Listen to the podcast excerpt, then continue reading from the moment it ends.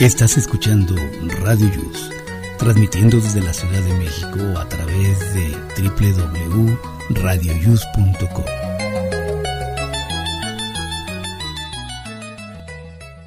El siguiente programa contiene escenas de conocimiento explícito con diálogos cargados de curiosidad que pueden afectar la sensibilidad de personas no acostumbradas a hacerse preguntas sobre el mundo que las rodea.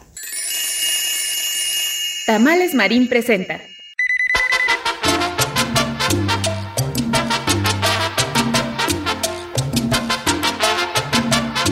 Hola amigos, muy buenos días. Les saluda su amigo Jesús Zelaya y ya estamos listos y preparados para este programa del sábado 26 de agosto, la semana número 34 de este año 2023. Estamos en el día 238 y ya solo falta por transcurrir 127 días. Hoy en el Santoral eh, eh, se festeja a San Seferino, así es que tiene algún amigo, pariente, comadre que se llame así, pues a llamarle inmediatamente después del programa y felicitarlo. Hoy, día 26 de agosto, se celebra el Día Internacional del Dengue. También es el Día Internacional del Actor y de la Actriz, como dicen. También es el Día de Namibia. Y en Estados Unidos es el Día del Perro. Y el día de ayer fue el Día Internacional del Peluquero. Adelante, bienvenidos todos. Adelante, Miguel.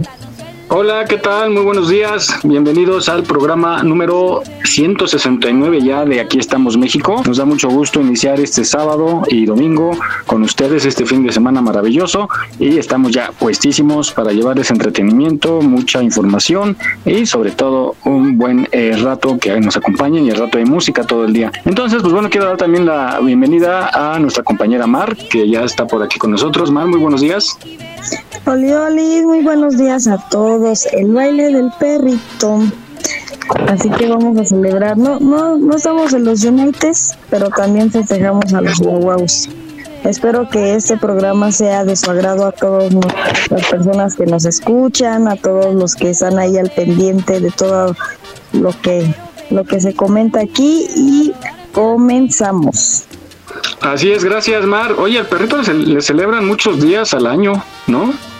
Sí, pues es el mejor amigo del hombre, ¿cómo no? Entonces se lo merece. Yo siempre he dicho que entre más conozco a los hombres, más amo a mi perro. Entonces que... Hoy Hoy más. Hoy más. Aunque pobrecitos, ¿no? Últimamente hemos visto casos de maltrato bastante crueles. De los hombres sí, nos maltratan muy feo. Ay, no, qué desgraciada que les corten ah, las manos. Las mujeres, son, muy malas, muy feas, por eso yo no ando con ninguna de ellas. Pero valen la pena. Hasta eso. Pues vamos a iniciar y justamente, ah bueno, felicitando a toda la gente que celebra hoy algo especial. Nuestro más sincero deseo que todo marche de maravilla. Así es que estando con su gente querida, aprovechen este fin de semana para celebrar en grande. Y es cumpleaños de mi mamá, de mi mamá, entonces le quiero mandar una felicitación muy grande. cumpleaños! ¡Felicidades! Sí, happy birthday. bueno, pues muchas felicidades mami y pues al rato nos echaremos un molito y pues rapidito porque tengo que ir a grabar una boda, me toca grabar una boda esta tarde por allá por Iztapalapa. no, dice tu mamá que no, que de felicitaciones no vive, que el regalo. Voy a llevar el regalo. Me, me voy a volar un regalo de la boda. y el centro el centro de mesa, sí, hombre. Eh, siempre me pide, bueno, de hecho siempre que voy a un evento, siempre me pide el regalito, dice, ¿qué hubo de recuerdo? Ahí me tiene sacando el centro de mesa, el, el vaso, el, el tequila, el luego una servilletita. Pero bueno, pues allá andaremos al ratito celebrando. Que la muy bonito, muchos abrazos, muchos besos. Gracias, muchas gracias, Mar. Bueno, vamos a iniciar nuestro programa y justamente la reflexión que escogimos para el inicio es acerca de la amistad, porque ¿qué cree que me he estado dando cuenta en Facebook? Que ya no tengo muchos contactos y amigos que pensaba que seguirían. Y pues muchos porque no coincidimos en, en la cuestión de, política, bueno, de la simpatía por algunos políticos y pues bueno, creo que somos libres de manifestar nuestro ya sabes quién. Pues sí, muy respetable, ¿no? Yo he puesto ahí que respeto mucho la ideología de cada quien, pero que soy libre de expresar en mi muro lo que yo considere que no está bien, ¿no? y que respeto cada quien, no voy a hacer que cambien de, de idea, pero pues que respeto y que respeten, ¿no? Entonces, pues yo me manifiesto y dos o tres me dicen dos, tres este peladeces y típicos que te bloquean y ya dejan de ser tus amigos. Entonces, hay que aguantar vara, hay que aguantar vara, hay que, hay que saber escuchar y, dicen por ahí, lo que te sirve, quédatelo y lo que no, déjalo correr y ya. Exacto, además, lo defiendas o no lo defiendas, el señor político va a seguir exactamente su vida igual y ni enterado que existes, entonces yo siempre he dicho, pues bueno, siempre las redes lo usamos como válvula de escape, ¿no? Pero este pues bueno se fueron mis amigos y, unos que sí me sorprendió entonces pues ya me, ha convencido pues yo me imagino los amigos que, está padre porque entonces no eran tus amigos. Amigos pero pues de tiempo o sea ya caducaron tenían fecha de caducidad y pues ya se fueron. Somos los que somos y estamos los que estamos. Agárrense con las gruperas ¿eh? porque ando con todo bueno, y, justo, ay, encontré algo en, Facebook muy bueno que aplica ahorita para que a ver si me acuerdo ahorita. Vamos a la reflexión y continuamos. Esta reflexión dice que es la amistad. Adelante, cabina.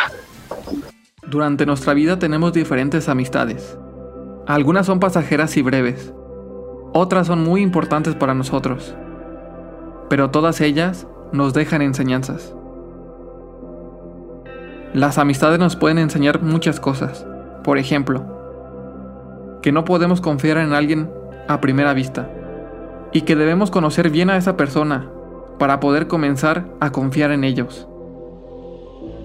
Conoceremos personas que cuando tengamos problemas desaparecen y no nos ayudan. Y también conoceremos personas que siempre van a estar ahí, en las buenas y en las malas, a nuestro lado. Sin importar qué haya ocurrido, seguirán ahí. Ellos no buscarán sacar un beneficio, solo buscarán ganarse nuestra confianza, demostrándonos que son un buen amigo. Para encontrar a un buen amigo es necesario convertirse en uno, para que cuando lo encontremos, la amistad y el compromiso sea mutuo. Una buena amistad se conforma de dos lados, cada uno está dispuesto a estar en los buenos y en los malos momentos, en especial aparecer y apoyar en los malos momentos cuando uno realmente lo necesita. Estar ahí cuando alguien nos necesita nos ayuda a crecer como personas y creamos relaciones más fuertes y duraderas. Una amistad debe estar compuesta por esos dos lados para que sea duradera. Ambos lados deben dar y esperar lo mismo del otro para que todo sea mutuo. Un buen amigo se gana nuestra confianza con los hechos, pero también un buen amigo debe respetarse a sí mismo y esperar lo mismo de nosotros. La amistad nos deja grandes enseñanzas, y también nos permite aprender a ser mejores personas. La amistad es un regalo que nos pueden dar y también un obsequio que podemos ofrecer.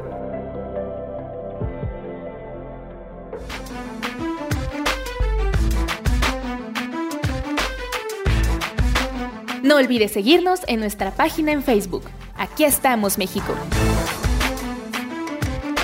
En caso de sismo, no utilices el elevador. Si ya no te es posible salir, comienza el repliegue. Estar preparados puede ser la diferencia. Continuamos.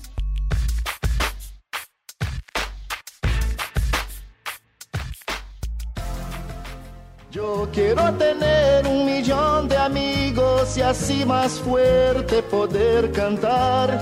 Muy bien, pues después de escuchar esta amistad, yo creo que si nos ponemos a pensar lo que dice esta reflexión y, contar con los dedos de la mano quiénes realmente son los amigos, pues como dicen siempre, nos van a sobrar dedos. Pero bueno, ya será cosa de cada quien. Adelante, Miguel. Yo yo sí agradezco y quiero mandar un besote y un abrazote porque yo sí tengo muy buenos amigos, o eso quiero pensar, ¿verdad? Pero hay siempre desde hace muchos años, otros que no tengo mucho tiempo de conocerlos, pero que han estado firmes conmigo. Un abrazote fuertísimo, fuertísimo. Y además son fieles seguidores de aquí estamos México. me lo han ahí este manifestado y, y de verdad muchas muchas muchas gracias mencionaría nombres pero luego se me va uno y qué tal si ahí ya valió Mauser pero pero gracias gracias a todos aquellos que que nos escuchan y que han estado apoyándome en cada uno de mis pasos. Muy bien, pues gracias, gracias por seguirnos. Mira, ya encontré, es de mi amiga Hernán Monse y dice así, que aplica justo con lo que escuchamos. Dice, antes teníamos amigos imaginarios, ahora gracias a Facebook imaginamos que tenemos amigos. y es cierto. Entonces, pues bueno, aplica perfectamente aquí. En fin, los que quieran seguir siendo nuestros amigos, pues adelante, bienvenidos.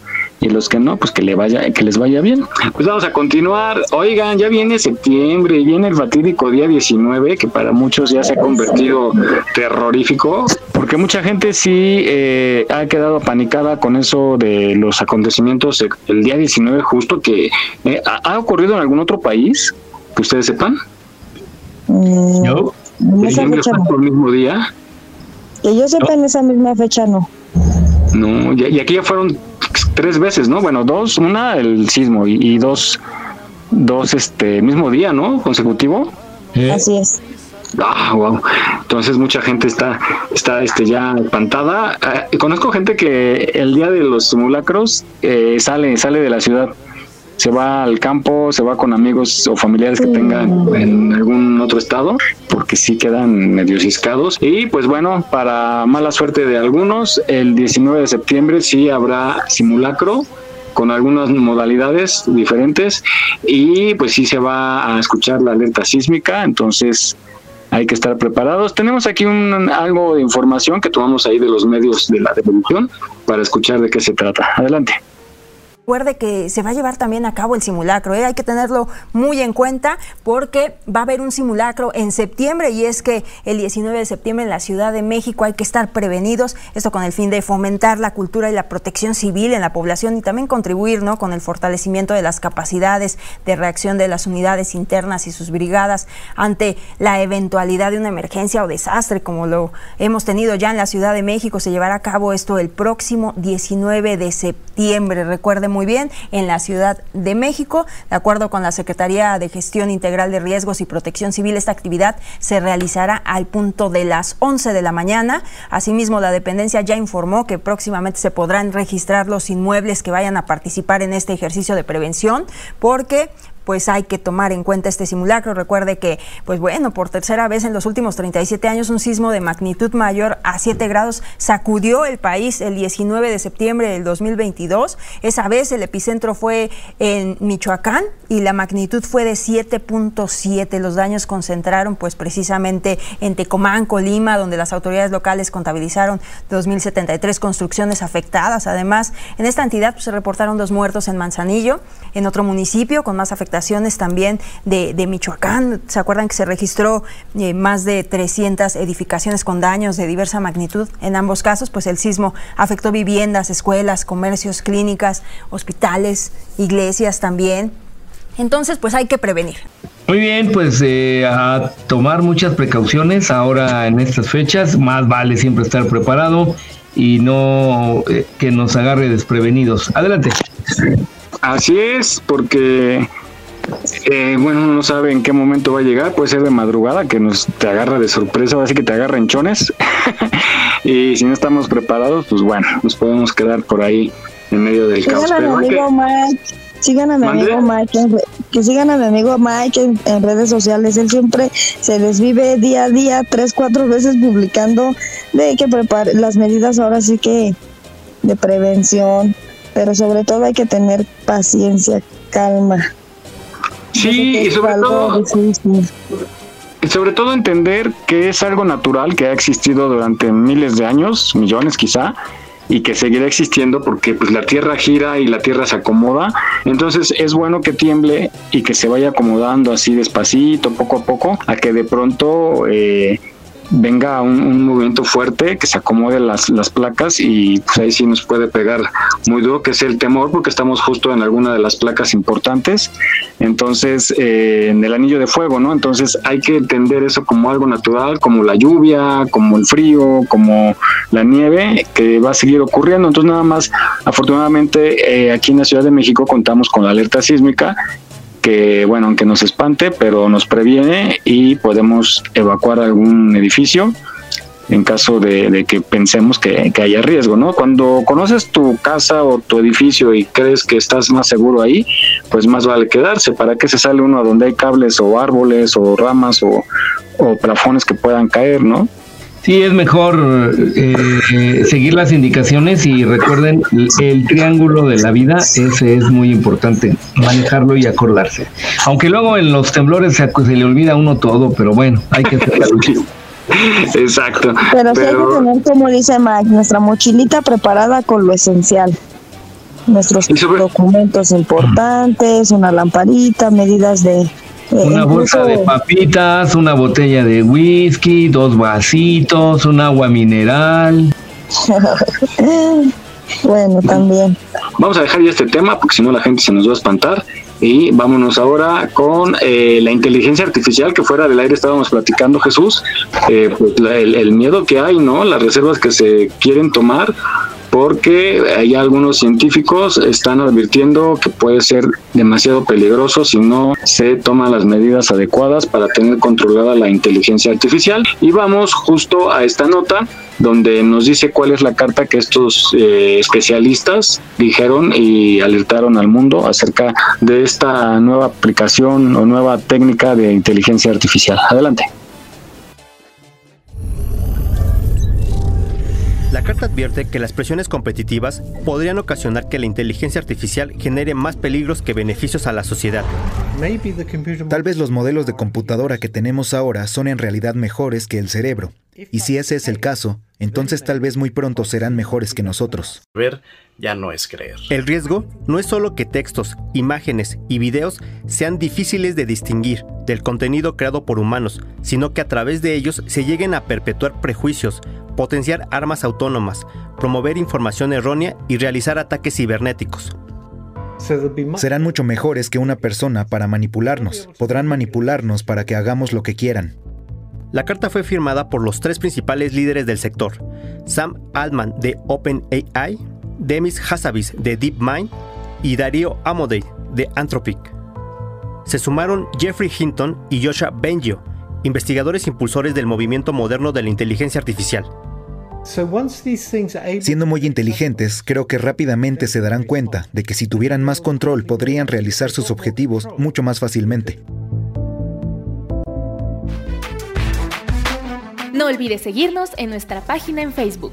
Aquí estamos, México. Continuamos.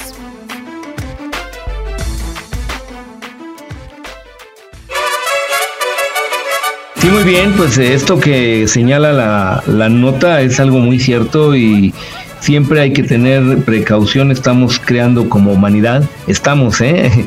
La humanidad me refiero, eh, creando algo que quizás se salga de control y puede ser muy peligroso para nosotros mismos. Adelante. Pues es que no estamos solos.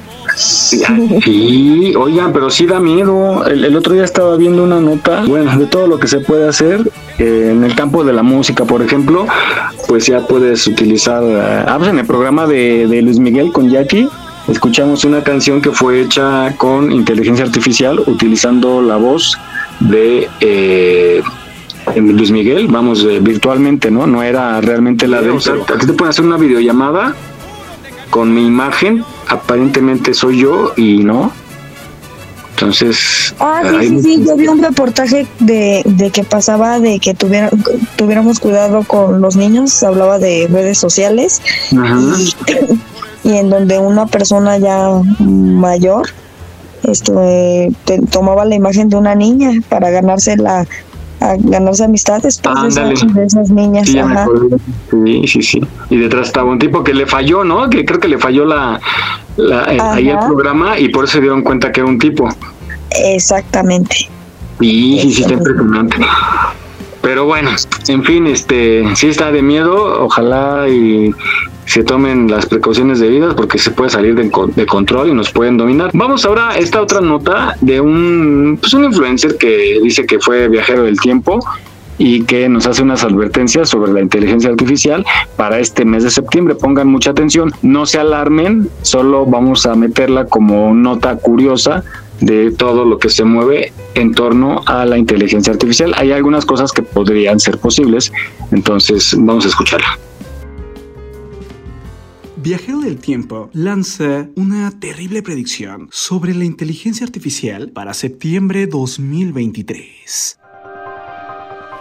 En las redes sociales, un viajero del tiempo llamado Eno Alaric, el cual asegura venir del año 2671 y quien ha predicho varios supuestos sucesos que van a ocurrir en el futuro, desde catástrofes naturales hasta invasiones extraterrestres, ha asegurado que para septiembre del año 2023 va a pasar algo brutal con la inteligencia artificial. Y es que él ha dicho que el 30 de septiembre de este año, la inteligencia artificial por fin va a superar la capacidad humana. A partir de ahí, habrá brutales avances tecnológicos pero también la humanidad estaría en peligro, porque las cosas se podrían salir de control. Ahora bien, vamos a ser claros. Enolarik tal vez es uno de los más famosos TikTokers, porque hay muchos, no hay uno, que aseguran ser viajeros del tiempo. Cada quien tiene una historia diferente. Hablan de mundos apocalípticos, donde ellos viajaron al pasado, que sería nuestra época, para intentar salvar a la humanidad. Pero todo lo que ha dicho Enolarik no ha sucedido. Y aunque para película lo que él cuenta es bastante entretenida, en la realidad nunca ha pasado. La diferencia esta vez es que realmente lo que él está diciendo podría ser cierto.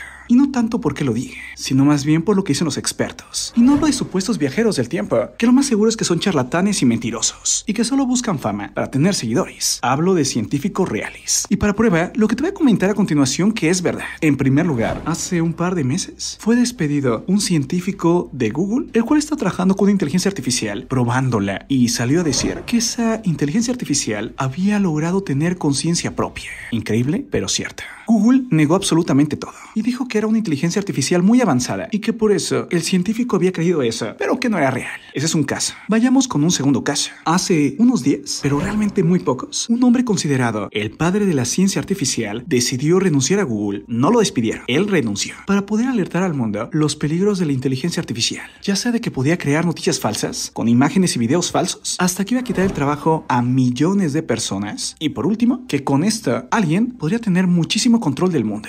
Otro caso más. Mil expertos, entre ellos Elon Musk, el hombre más rico del mundo, y Steve Bosniak, el creador de la tecnología detrás de Apple, pidieron que toda la gente que trabajaba con inteligencia artificial se detuviera de inmediato y por lo menos durante varios meses. ¿Para qué? Bueno, para poner ciertas reglas y cuidar a la humanidad de la inteligencia artificial antes de que se saliera de control. Otro caso más. Elon Musk dijo que Larry Page, uno de los fundadores de Google, quería crear un dios digital con inteligencia artificial. Y lo último, varias grandes empresas ya han señalado de que van a despedir o están despidiendo a miles de personas porque van a sustituirlas con inteligencia artificial. Es así que no necesitamos a un supuesto viajero del tiempo que diga que las inteligencias artificiales van a tener conciencia propia, sino más bien veamos lo que están diciendo los científicos y expertos, gente que trabaja en inteligencia artificial, que hay que tener mucho cuidado porque las cosas con la inteligencia artificial se podrían salir de control. No olvides seguirnos en nuestra página en Facebook. Aquí estamos, México. En caso de sismo, no utilices el elevador. Si ya no te es posible salir, comienza el repliegue. Estar preparados puede ser la diferencia. Continuamos.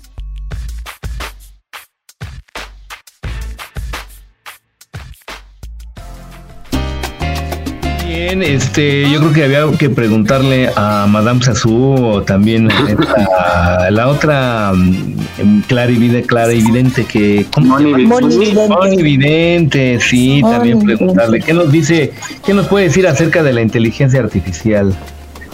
Pues ella, ella, alguna vez, ella alguna vez dijo que, o sea, que ella sabía que todo eso existía y que los extraterrestres habían dado, este, la o sea, le habían dado los datos al ser humano para, para estar ahí. Fabi, Fabi, Fabi, bueno.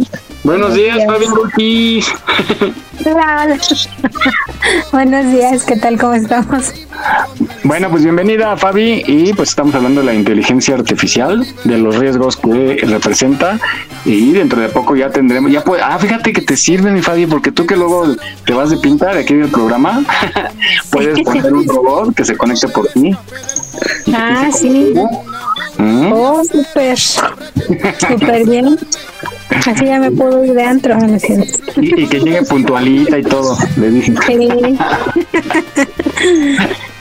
Bueno, pues vamos a continuar. Vámonos ahora con este tema. Creo que aquí Mar es la que nos va a poder eh, eh, ilustrar acerca de el regreso a clases el infierno para muchos, pero yo no entiendo algo. Siempre es el comentario cuando vienen ya al regreso a clases y mucha gente se queja de los útiles, se queja de los gastos y, pues sí es la época en que también las ventas de todo baja porque toda la gente está comprando útiles y uniformes. Pero yo digo, si ahorraran un poquito cada semana, que yo sé que es un poquito difícil, pero se podría, ahorrarían y llega este día y tendrían para pagar todo, porque en realidad no es mucho, pero para darlo de un solo jalón. No, si es mucho, como carajos no?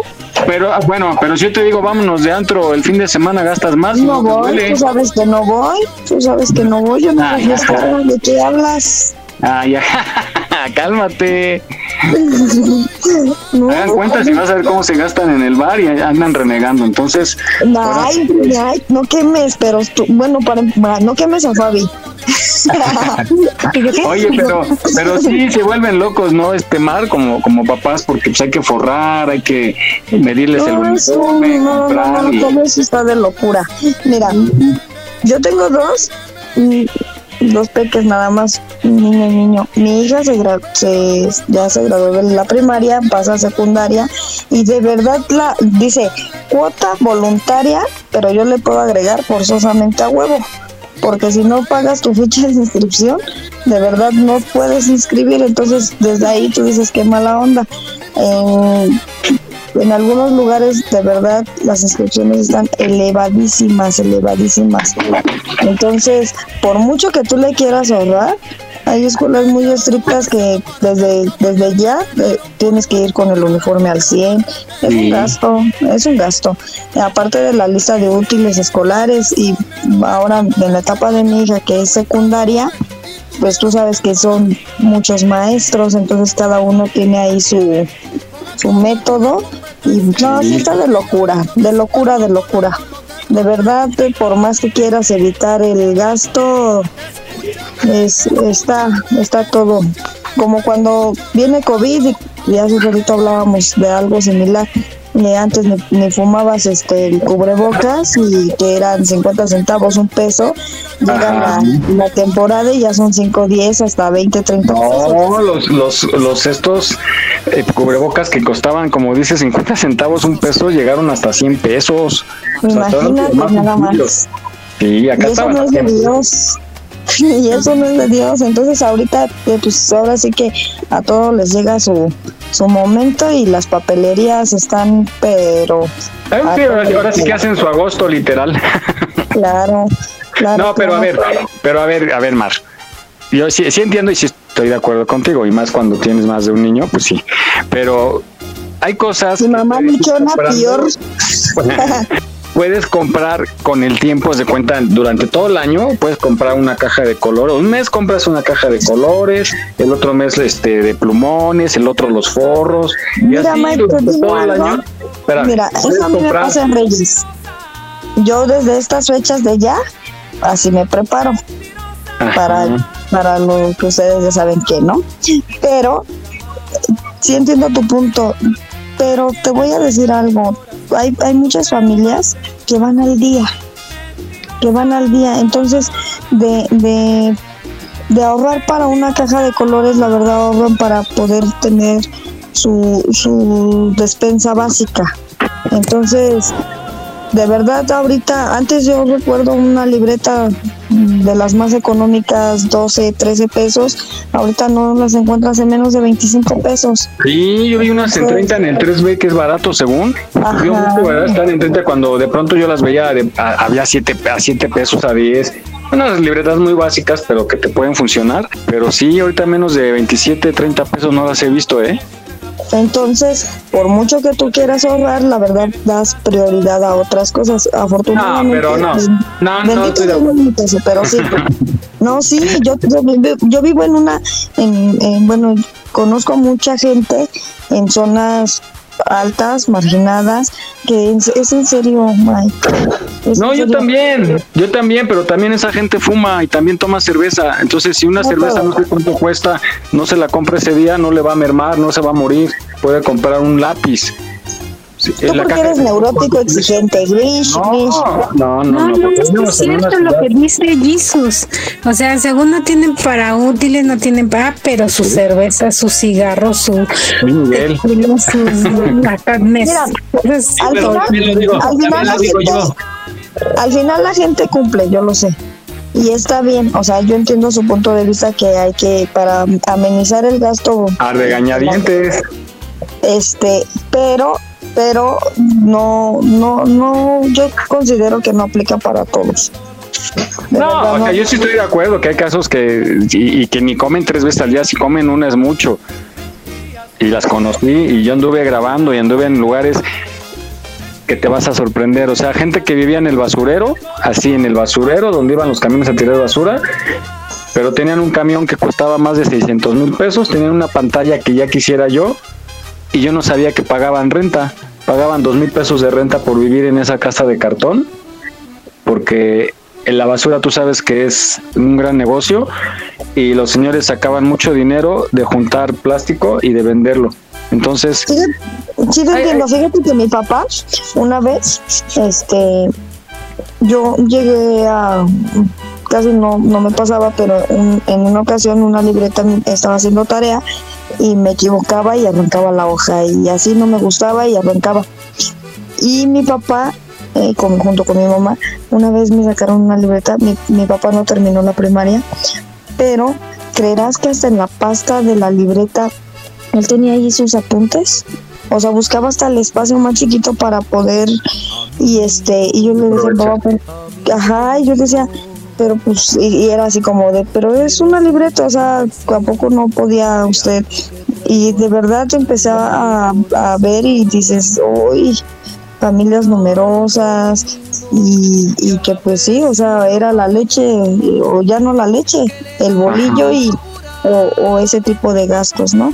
Pero querer es poder, hay que ahorrar y ese es un buen hábito y amenizar un poquito para, para ciertos gastos, tienes razón, no, no para, no aplica para todas las familias, pero pues ni modo, nos toca, al final la educación es la, un- la mejor herencia que les, les podemos dar a los hijos, hay que hacer el esfuerzo. Exacto, y como ese ejemplo que das de tu papá, muy bueno, o sea, ese tipo de ejemplos son los que se quedan marcados.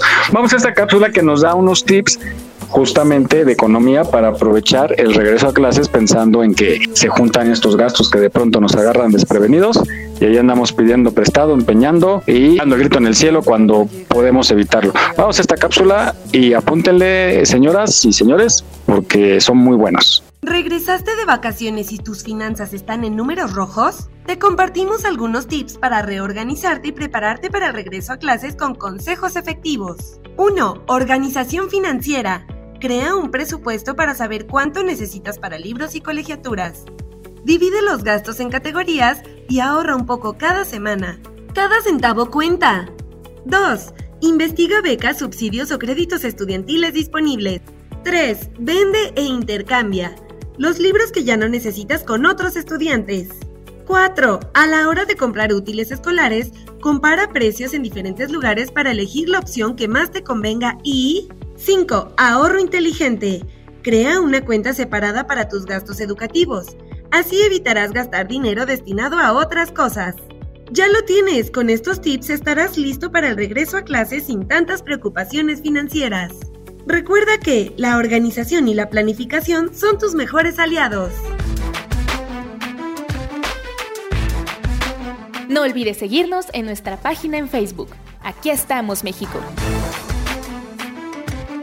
En caso de sismo, no utilices el elevador. Si ya no te es posible salir, comienza el repliegue. Estar preparados puede ser la diferencia. Continuamos.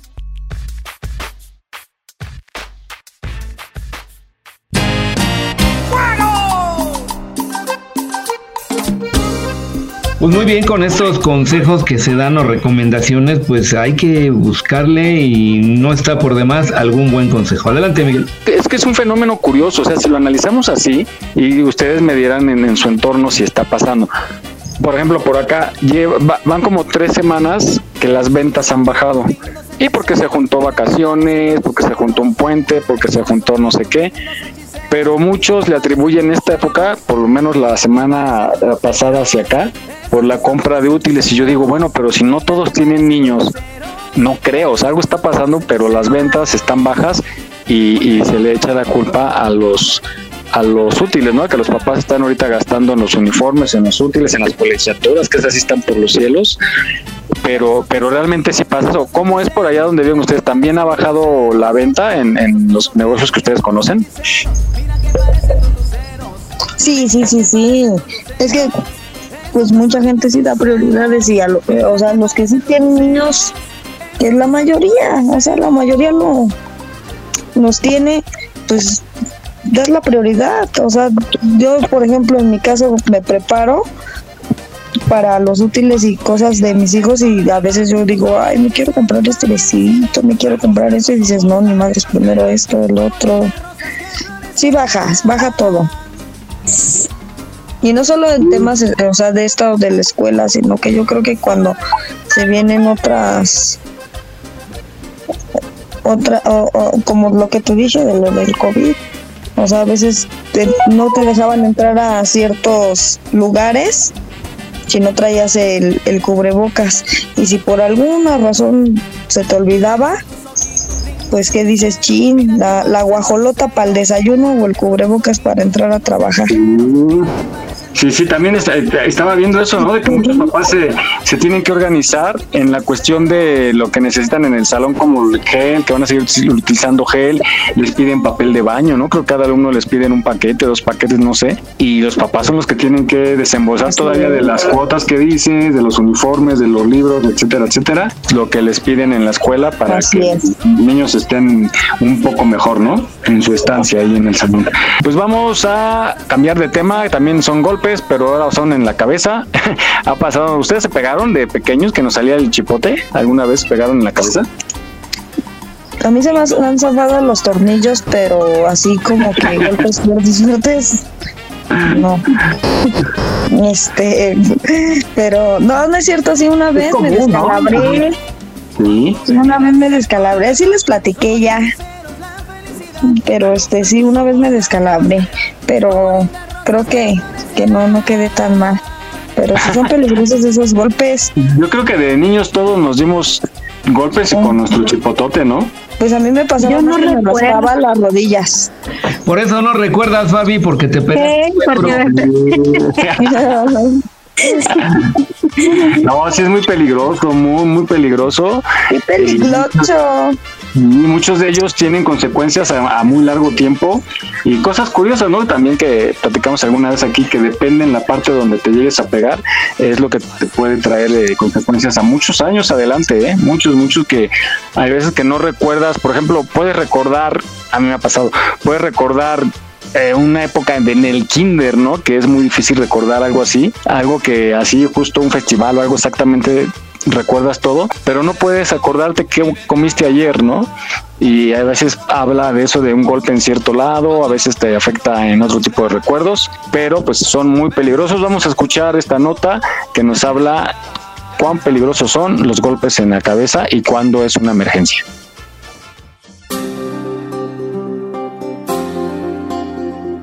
Hola, ¿qué tal? ¿Cómo están? Hoy vamos a platicar un poco acerca de los traumatismos cráneoencefálicos, o lo que es lo mismo, golpes en la cabeza. Los golpes en la cabeza pueden tener consecuencias graves o consecuencias leves. Puede ir desde un hematoma, comúnmente llamado chichón, hasta hemorragias internas que deben ser tratadas de inmediato, dependiendo de la severidad del golpe. ¿Qué debemos hacer y cómo debemos prevenir este tipo de lesiones? Primero, los niños deben ser supervisados en todo momento durante sus juegos para evitar caídas, ya sea desde los sillones, desde las camas o en algún eh, lugar donde haya juegos especialmente para ellos. ¿Cuáles son los datos que nos deben de poner alerta cuando se trata de una lesión grave, salida de sangre abundante a través de la nariz o de líquido claro, porque esto significa que existe una lesión interna importante, pérdida de la conciencia, convulsiones, dejar de respirar, confusión, pérdida del equilibrio. Todos estos pueden ser datos de lesiones graves internas que deben de ser tratadas inmediatamente. En el caso de los niños es similar la sintomatología, solamente que podemos agregar que el llanto que no se puede controlar, la pérdida de conciencia y la falta de apetito pueden ser datos importantes en los niños que nos hablen de una lesión interna grave. Cualquiera de los datos anteriormente mencionados son importantes porque deben ser tratados en un hospital. Eviten, por favor, dar remedios caseros para este tipo de situaciones.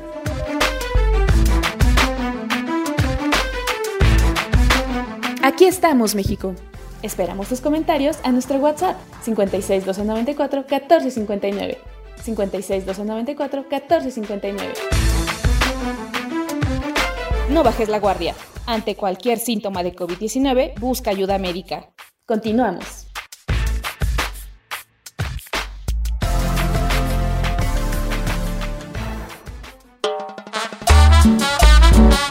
Sí, hay que cuidar mucho los golpes en la cabeza, ese es lo más delicado.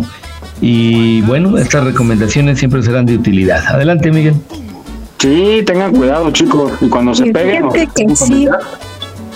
Porque ven que yo tuve en diciembre, el año pasado este un golpe en la cabeza. Y sí, sí me afectó ¿eh? bastante porque antes es- no necesitaba yo estudiar. Todo lo que leía se me grababa. Y ahorita no, de a raíz del, del golpe, como que me entra un, un dolor en la cabeza de cuando empiezo a leer mucho. Y no, tengo que volverlo a repetir y repetir para que se me grabe porque ya no. Y me desespero porque pues yo ya estaba acostumbrada a que nada más leía y todo se me grababa.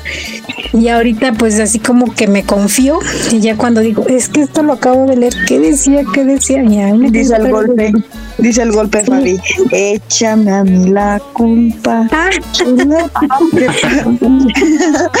en verdad. ¿Y cómo decían las Sí, abuelitas? raíz Se pegó en la cabeza que no se duerma.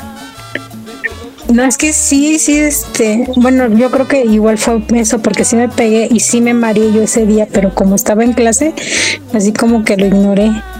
Y ya después, este, eh, no, pues no ven que me estaba yo hasta a punto de perder la, la conciencia.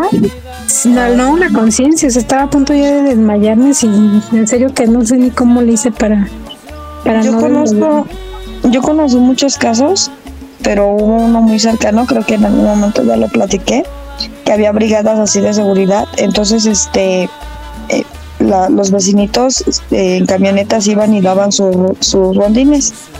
Y un vecinito iba mal acomodado en la camioneta, da un mal freno en la persona que iba, frenó mal la persona que iba manejando, se cae y se pega en la cabeza, quedó mareado y así, todo, todo de se me pasó, ya se pasó, fue nada más el momento de la caída y, y estaba bien, al, al siguiente día pues el vómito, dolor de cabeza insoportable y más, pero no se atiende.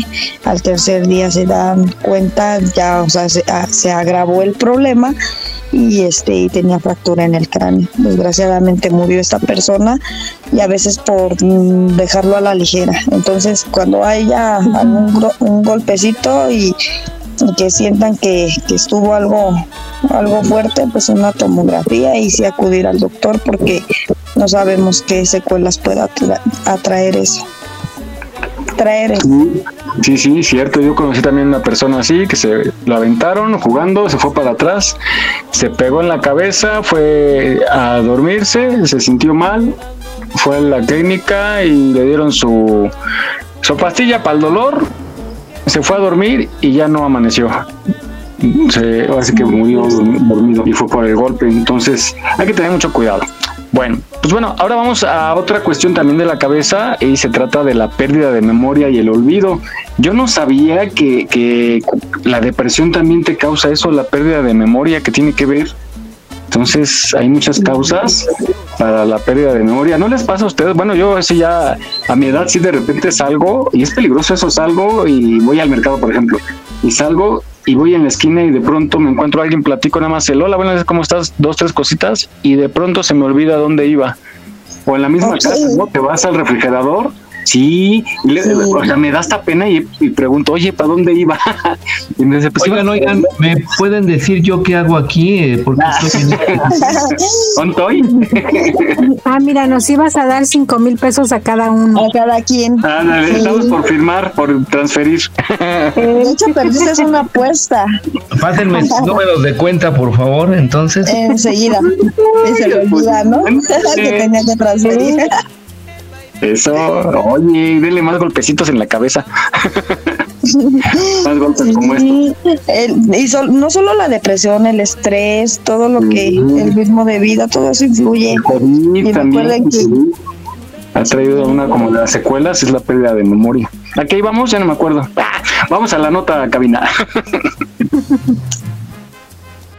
Muchas veces eh, los olvidos y los problemas con los nombres que las personas presentan habitualmente se pueden considerar normales, ¿sí? Pero el problema sería cuando empezamos a tener olvidos en la vida cotidiana que empiezan a comprometer nuestra funcionalidad. Un aniversario, el cumpleaños de un ser querido o simplemente las llaves del auto. Hay olvidos que pueden complicar un día o generar discordia. Hoy día, que estamos todo el tiempo con muchas actividades a la vez, si yo estoy hablando con alguien y en el momento que esa persona me está diciendo algo, me entra un mensaje de texto, yo lo abro y veo eso, mientras la persona me habla, después la persona va a decir, esto yo te lo dije y yo nunca lo registré. Pero no es que no lo registré porque no tengo bien mi sistema de memoria, sino porque mi sistema de atención estaba focalizado en el mensaje de texto y no en lo que me estaban diciendo. Y eso muchas veces explica la gran mayoría de los olvidos, problemas atencionales. Pero, ¿cómo podemos darnos cuenta en qué casos se trata de un olvido normal y cuándo nos anuncia un problema de memoria? Yo, por un lado, tendré en cuenta la frecuencia de los olvidos, ¿sí? el grado de los olvidos, la importancia de esos olvidos. Una cosa es, como decíamos siempre, bueno, se olvida los nombres de los actores y por otro lado, eh, otro grado de importancia es decir, ya te tuve que decir tres veces que era el cumpleaños de nuestra hija el fin de semana que viene y lo festejamos ahí. ¿sí? Entonces, frecuencia, grado de olvidos y la repercusión que tiene en la vida de ese paciente y en la familia los olvidos que está presentando. Mi nombre es Ignacio de May, soy médico especialista en neurología y soy el jefe de la unidad de neurociencias cognitivas acá en INEVA. Los problemas de memoria se vuelven más frecuentes con la edad. Se estima que casi la mitad de los mayores de 65 años tienen olvidos, aunque no en todos los casos se debe a una enfermedad neurológica. En general la gente de menos de 60 años es raro que tenga olvidos importantes. ¿sí? Raro no quiere decir inexistente, es menos frecuente. En la gente de más de 60, 65 años, la gran mayoría de los problemas cognitivos, cuando son reales, cuando son patológicos, tienen que ver con la enfermedad de Alzheimer. Hay un segundo puesto que está medio peleado entre un cuadro que se llama demencia vascular, que tiene que ver con daño vascular, ya sea isquémico, faltó sangre o hemorrágico, se rompió un vaso, también algunas otras demencias degenerativas parecidas al Alzheimer pero distintas como la frontotemporal. Siempre que haya algún problema serio de memoria, se debe consultar con un médico. Además de realizar una serie de exámenes físicos y pruebas de imágenes, el diálogo con el paciente y un familiar cercano es una herramienta fundamental para llegar al diagnóstico. En las causas más frecuentes de problemas cognitivos y demencia, Muchas veces pasa que no es el paciente el que se queja de esos olvidos, sino la familia. Porque a veces pasa que los pacientes, por ejemplo en la enfermedad de Alzheimer, que es una causa muy frecuente de olvidos en gente grande, el paciente niega lo que está pasando, no reconoce que se olvida, porque se olvida que se olvida. Hasta hace un tiempo se creía que no había nada que uno pudiera hacer para prevenir el deterioro cognitivo y la demencia. Pero esto ya no es así. Hay muchos estudios que demuestran que eh, mucho de lo que hacemos en la edad media de la vida repercute en cómo vamos a estar cuando seamos más grandes. ¿sí? Uno de los pilares para la prevención es el control de los factores de riesgo vascular. Esto incluye presión alta, diabetes, colesterol, tabaquismo, sedentarismo. Se ha visto que la gente que junta más de esos factores de riesgo en edades medias tiene más riesgo, más prevalencia de trastornos cognitivos y demencia grande. El otro pilar fundamental en prevención es mantener nuestro cerebro activo. Y el tercer pilar dentro de lo que es la prevención también tiene que ver con la actividad social. Una vez detectada la enfermedad, el objetivo del tratamiento es que el paciente pueda tener una buena calidad de vida y con la mayor independencia posible. En enfermedades degenerativas como el Alzheimer, la demencia frontotemporal o Lewy body tenemos en algunos casos tratamientos disponibles para enlentecer la progresión. Hay muchos ensayos clínicos en marcha buscando algún tratamiento que para cada una de las causas pueda detener o eventualmente curar las enfermedades.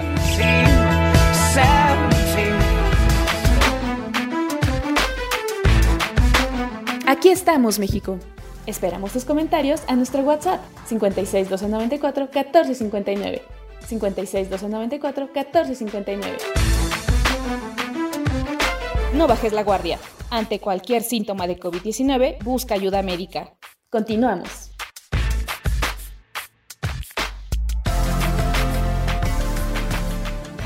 Pero no me acuerdo, no me acuerdo.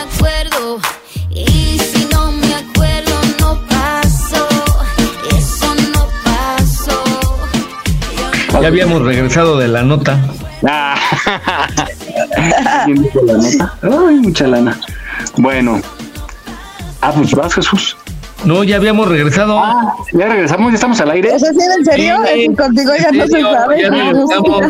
¿Ya nos escuchan? bueno, pues ahí está. Los, las causas y lo que se puede hacer cuando uno se le olvida las cosas y, y, oye no sí es muy frecuente ver en los chats no, en los grupos de Facebook o en los chats no han visto de gente que ha sido encontrada y que son de la no que son de la de la zona y que los encuentra alguien ahí que dice que no sabe dónde vive ya los publicas y sale su familia afortunadamente. Esas son las cosas bonitas de las redes no que sirven para ese tipo de, de ayudas. Claro. Y hay otras personas que ya saben, o sea, la familia ya sabe que tiene el padecimiento ya sea de Alzheimer o de demencia senil y este y ya traen ahí su gafetito, ¿no? De que en dado caso comunicarse, toman toman esa medida de, de Sí, esa es muy buena como, así que su plaquita con los datos de contacto, porque si luego se llegan a encontrar personas muy lejos de su zona. Bueno, pues vamos a continuar, ahora vámonos con curiosos orígenes de las palabras que usamos con frecuencia, de dónde vienen y qué significan. Están muy, muy curiosas justamente y vamos a escucharlas. Adelante, cabina.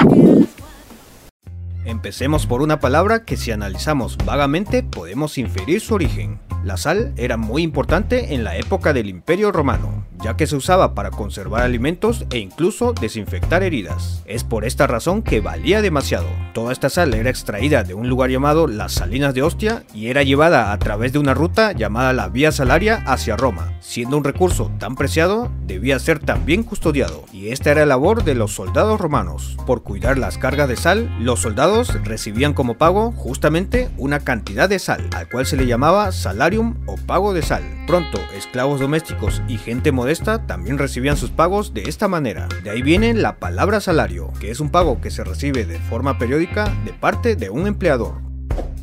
Esta palabra se suele asociar a personas crueles que sienten placer con el dolor ajeno, que también puede haber sido provocado por él mismo. Sin embargo, solemos usarlas además para cosas no tan graves. El origen de esta palabra está ligada al autor conocido como el Marqués de Sade. Este era un escritor que en tiempos de la Revolución Francesa le daba justamente esta característica sádica a sus personajes, hecho que llevó a que varias de sus obras fueran vetadas por la Iglesia Católica, aunque según las fuentes su vida personal fuera de la ficción logró superar por mucho sus novelas, pues tenía una gran lista de escándalos sexuales, naciendo así la leyenda negra del Marqués de Sade, siendo citado por la Real Academia Española como origen de esta palabra.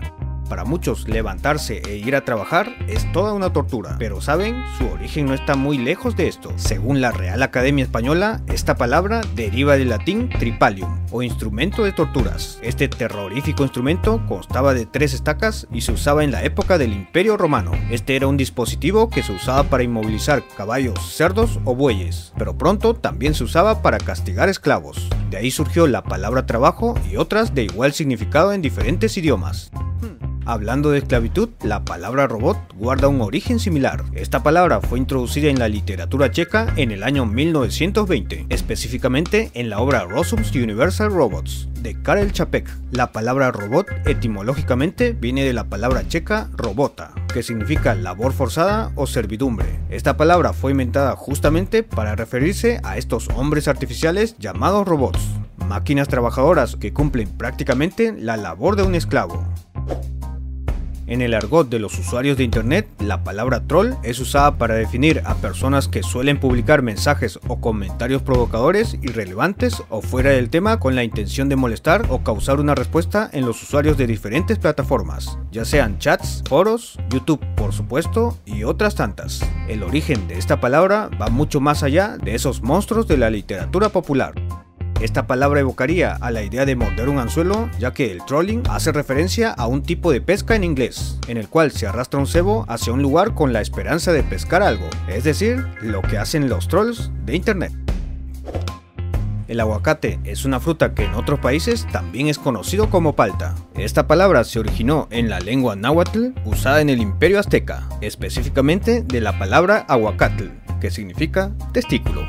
Esto obviamente por el parecido de su forma con la de esta glándula sexual masculina. La palabra fue evolucionando hasta que finalmente terminó como simplemente aguacate. Me pregunto si volverás a ver esta fruta de la misma manera. Aquí estamos, México. Esperamos tus comentarios a nuestro WhatsApp 56 294 1459. 56 294 1459. No bajes la guardia. Ante cualquier síntoma de COVID-19, busca ayuda médica. Continuamos.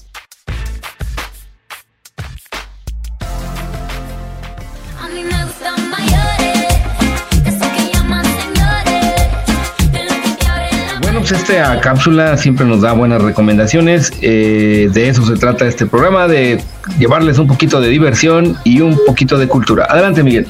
Aprendemos mucho. Eso no lo sabía. Sí, son cosas muy, muy, muy buenas, muy curiosas que nos alimentan nuestra cultura. Entonces, siempre es bueno escucharlas. Vámonos ahora. Ah, ahí está esta nota, ya, pues ya es la última. Ya se, ah, que ya nos tenemos que ir, pero si alcanza a entrar. Sí. Sí. Ok, dicen que sí. Entonces, eh, acerca, es un dato curioso de- acerca del creador de la bomba nuclear, esta que nunca debió haber sido inventada.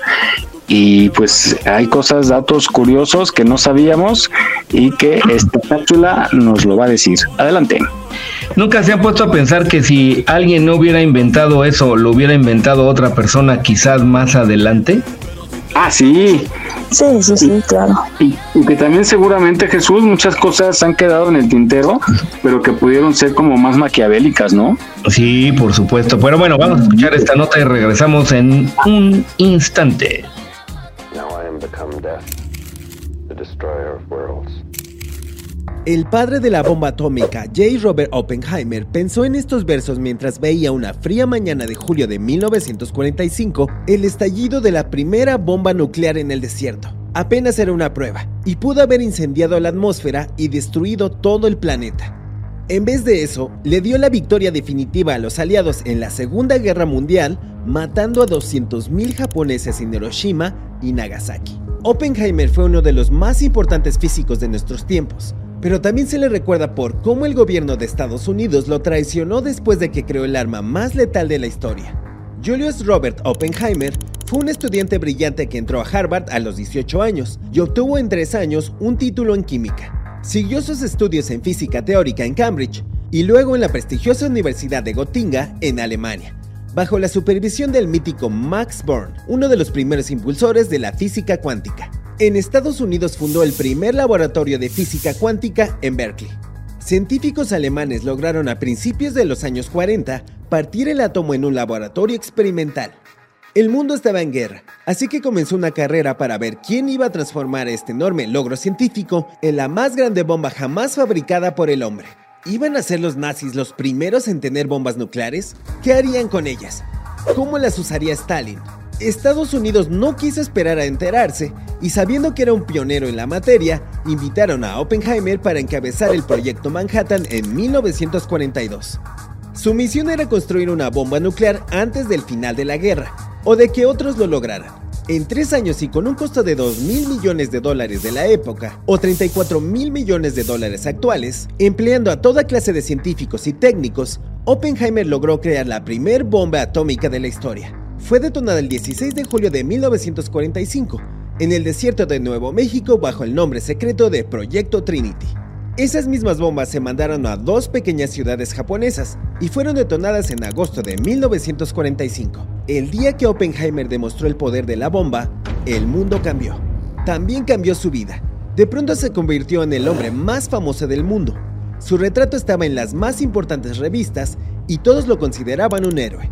Pero Oppenheimer se espantó por su creación y trató con todas sus fuerzas de disuadir a los militares estadounidenses de seguir construyendo bombas atómicas. También trató de parar el desarrollo de bombas de hidrógeno. En plena Guerra Fría, esto le causó severos problemas.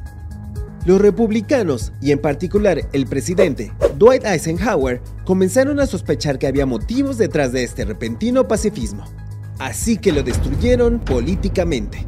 En 1954, lo juzgaron como un posible traidor comunista por frecuentar círculos de izquierda durante su juventud universitaria. Le quitaron todos sus privilegios como consejero de cuestiones nucleares y lo humillaron públicamente.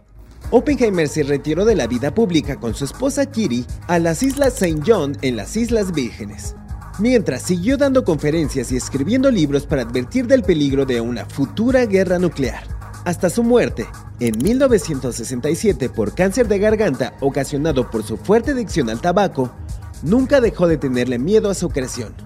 El padre de la bomba nuclear demostró al mundo el poder de la ciencia. Al mismo tiempo, le dio a la humanidad la posibilidad, todavía latente, de destruirse. Muchos dicen que nunca se perdonó por eso.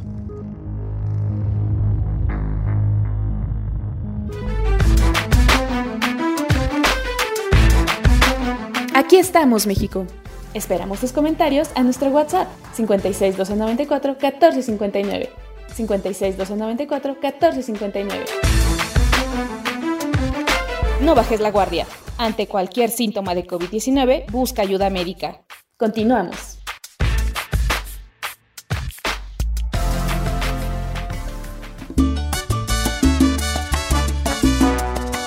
Muy bien, pues ya escuchamos esta nota que nos dice algunos detalles curiosos de este eh, invento tan maléfico que se tuvo que dar, pero bueno, adelante Miguel. Y caray, y qué ironías, ¿no? Que el mismo que la inventó, pues después se arrepintió y después ya abogaba por la paz porque sabía lo que había creado y que bueno, pues pide que pedía que ya no se siguiera con esta carrera armamentista, pero pues bueno, ¿qué tanto habrá detrás de ahora las estas eh, bombas bacteriológicas que afortunadamente pues no se han seguido fabricando a gran masa porque sí se han ocupado, ¿se acuerdan ahí en los casos de Yugoslavia y de... Este Aquí en México hay este guerra bacteriológica. Así es. Ahí en los pues puestos de tacos de ahí de la Merced. De los guaguas. Metro. El que estornude sin taparse debe de ser considerado terrorista. Sí, ¿eh? Neta que sí. En serio. Bueno, de hecho está penado, ¿no? Si, si sabiendo que tienes alguna enfermedad contagiosa y, y estás exponiendo a la población, sí hay una sanción penal para eso, ¿no? Sí, por supuesto es el delito de contagio. Ay, caray. Entonces, pues sí deben de ser considerados terroristas. Contagiémonos de alegría, de Eh, buena vibra. Sí, Oigan, que ya de nos vamos. Buenas. Agarren el No. changarro, ahora sí que cada quien de una esquina agarre el puesto y vámonos. Oye, bueno, yo creo que la otra semana será, vamos a platicar de la Julia, aquella, pues, ¿qué sería Jesús Policía o qué era que... Era la policía, era la policía, la camioneta de la policía le llamaban. Pero, pero está muy curiosa porque era blanca, ¿no? Según recuerdo. Claro. Era blanca y hay una película de Doña María, no me acuerdo en qué minuto es, Iván, lo- se lo- se los voy a investigar, bueno, lo voy a checar otra vez y, y les voy a decir el minuto, ya lo tenía yo en la mente, pero se me fue. Eh, hay una película en donde la Julia la levanta y era una camioneta como muy particular y ya después este empezó a llevarse creo que a los briagos, ¿no? Ya después cargó parejo. Sí. O sea, te va a llevar la Julia o se lo llevó la Julia.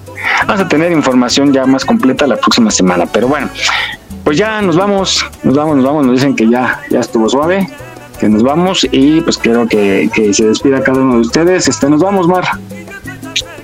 Nos vamos, pero ya saben que este eh, es el momento en el que seguimos con las cumbias, con las de Luismi, con las de vamos a cortarnos las venas y todos chupamos bien tranquilos. Entonces, gracias, gracias a todos los que nos están escuchando, los que siguen comentando, los que nos dan sus opiniones buenas, malas, todas son aceptadas y pues a, a contagiarnos de, de todas esas buenas cosas que tiene la vida. Muy bien, Mar, pues muchas gracias, gracias por ese entusiasmo, gracias por estar un sábado más aquí. Y pues ya vamos a, a- a la próxima semana, estrenamos contigo banda, ¿no? ¡Ajúa! Eh, yepa, yepa, sí. Va ya afilando machetes para la próxima semana, primero Dios, ya estaremos estrenando Llegó la banda contigo. Bueno, pues nos vamos, este Fabi. ¿Cómo tan rápido? ¿Te parece que acabo de ingresar? Eh, acabo de llegar. ¿A ti te pasan las fiestas? Ey. Vas llegando y ah, ya se acabó, ¿no? ya están barriendo. Igual es casi no voy ya. La botella me la llevo, dijo.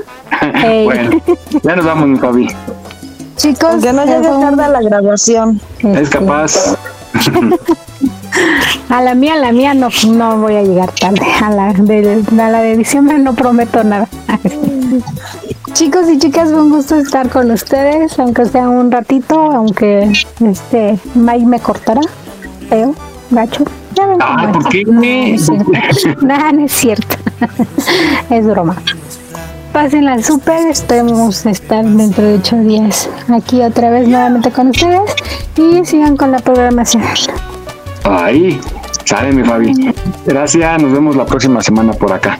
Bueno, este, pues gracias, gracias, yo les quiero agradecer el que nos hayan acompañado y saludo a nuestros paisanos allá en Estados Unidos que nos siguen cada semana en este programa y en todos los que tienen Radio Yus.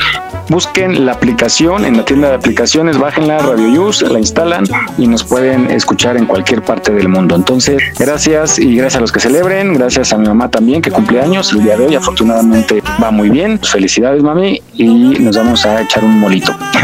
yo sigo, yo sigo, continúo con Cumbias del Recuerdo, con Lili Alcántara y Salsa, y luego Juan Gabriel, y luego viene, ¿quién viene? ¿Quién viene? Luismi, con la Jackie que ya anda por ahí llegando, tan temprano, y una madrugadora, viene a echarse su café. Óyela. Esa fue indirecta para ti, Fabi. ¿Cuál? Esa fue la indirecta más, más directa para la Fabi, sí, qué ¿Pero cruel. cuál? ¿Qué dije? Ella, de, Ella llegó sí llega temprano. Ah, sí, llega temprano. puntual. No, viene de- viene- la, la, la Jackie viene desde, desde Chinches Bravas. y no, está bien colgado, sí está bien colgado. Hay que se viene con su mochila y su sándwich y todo porque sí se avienta un buen rato para llegar. Siempre está muy, muy lista y bueno, ya anda por ahí. Y también eh, con Mary, no sé si vaya a estar disponible hoy, desde Puerto Vallarta con eh, el Alejandro Fernández. Gracias, pásenla bonito, nos escuchamos en ocho días. Adelante Jesús. Muy bien, gracias Miguel. Pues eh, Mar, Fabi, Miguel, muchas gracias por estar este día aquí en el programa y como siempre y en primer lugar el público que estuvo aquí con nosotros. Pásenla bien, cuídense mucho, pasen un excelente fin de semana, disfruten en familia o con los amigos, pasen un excelente domingo y un mejor sábado y aquí nos estaremos escuchando nuevamente. Hasta la vista. Bye. Pastel ya está bien y la pastel ya está mejorándose. Eh, Aquí lo esperamos. Bye. La bala nunca muere. Y se me hace raro si están buenos los chismes y no ha salido. Bye, un besote al amor de mi vida. Yo también te quiero. Ay, dejen de molestarnos. No me acosen. Bye. Oigan. Contaré la historia de una famosa persona. Todos la conocen con el apodo de Chona.